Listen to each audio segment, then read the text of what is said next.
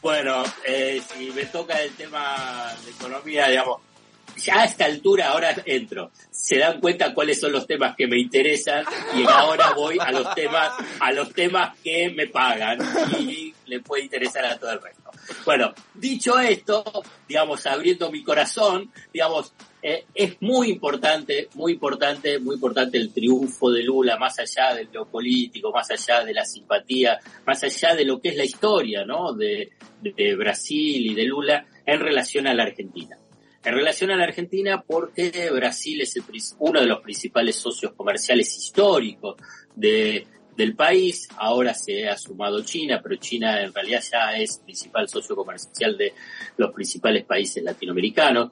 Eh, cuando Brasil crece, Argentina crece. Argentina está íntimamente vinculada con el ciclo económico brasileño. En términos así numéricos, eh, aproximadamente cuando el Producto Interno Bruto brasileño, o sea, cuando la economía crece en Brasil un, un punto, la economía argentina crece entre 0,25 a 0,50, solamente por ese crecimiento de Brasil. ¿Qué significa? Que Brasil, al crecer, arrastra también el crecimiento argentino. ¿Por qué? Porque somos el principal socio comercial, porque Brasil es la potencia regional, además que es una potencia mundial, llegó a estar con Lula la sexta economía mundial, después con los proyectos neoliberales, dos años de Temer y cuatro de Bolsonaro. No hay que olvidarse de los dos años de Temer, que era el vicepresidente Dilma Rousseff, fue uno de los que impulsó el impeachment, o sea, el golpe blando contra eh, Dilma Rousseff y a partir de ahí agudizó las políticas neoliberales de flexibilización laboral, de apertura económica. Esos seis años llevaron a la economía Brasil a ser la economía número 12 a nivel mundial. Obviamente, crecimiento muy bajo, esto además de cuestiones locales, además de situaciones internacionales, afectó a la economía argentina. ¿Qué es lo que pasa hoy con la economía brasileña? Pues fíjate que la mayoría de los países latinoamericanos, después de, del golpe de la pandemia, del golpe de la pandemia, lo que se llama la recuperación de el comienzo de la pospandemia, tuvieron un crecimiento fabuloso. La Argentina un 10,1%.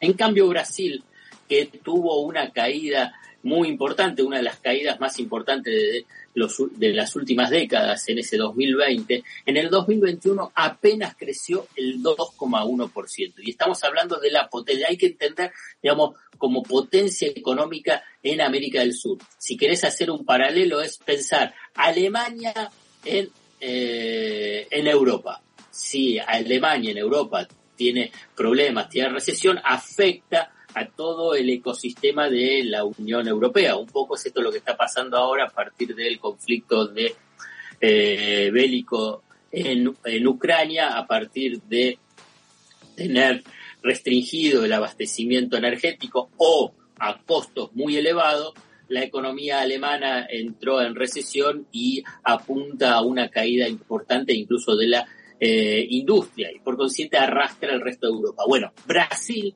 actúa de esa forma en América Latina y la Argentina, que es la segunda potencia de América del Sur, Brasil y después viene Argentina, obviamente esto lo afecta. Por eso es tan importante cuando Lula dice, vamos a impulsar la economía, vamos a, avanzar sobre el desarrollo industrial y también eh, del agro y fundamentalmente, y fundamentalmente pensando en la región y en Argentina, es eh, una apuesta a retomar el sendero de la integración regional.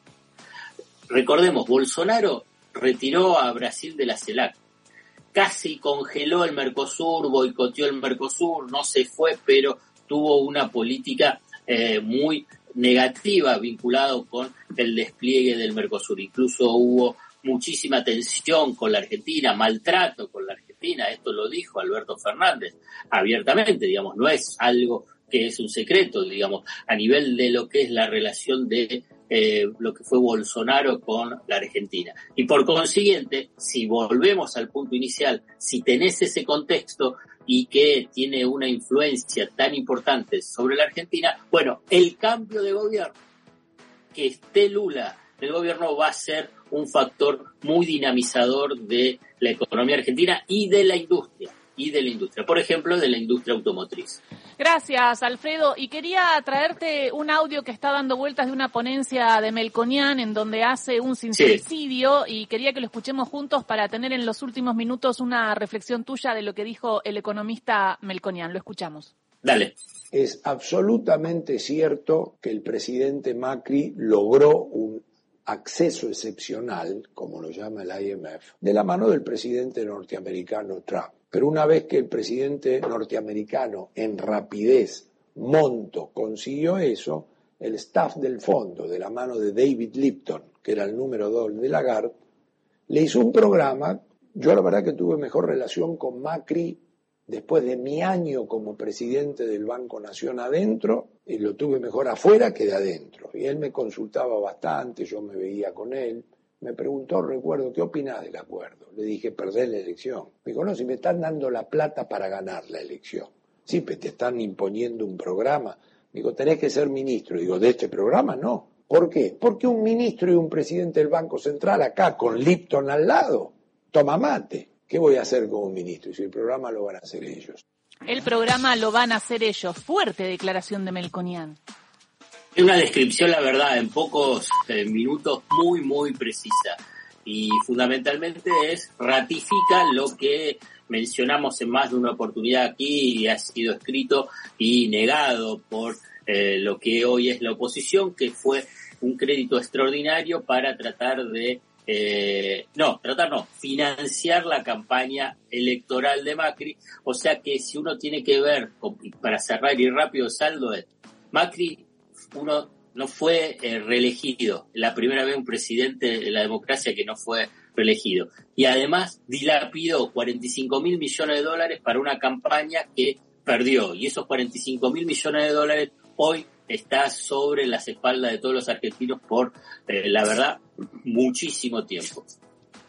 Lo que habla, para cerrar, digamos, de, lo, de la magnitud del desastre, del desastre financiero, político, económico y social del gobierno de Macri y lo que significa esa deuda en nuestras espaldas. ¿eh? Nos paraliza, no nos deja crecer y va a ser muy difícil. ¿eh? Es otra Argentina después de ese acuerdo que hizo Macri con el Fondo Monetario para ganar una elección que perdió.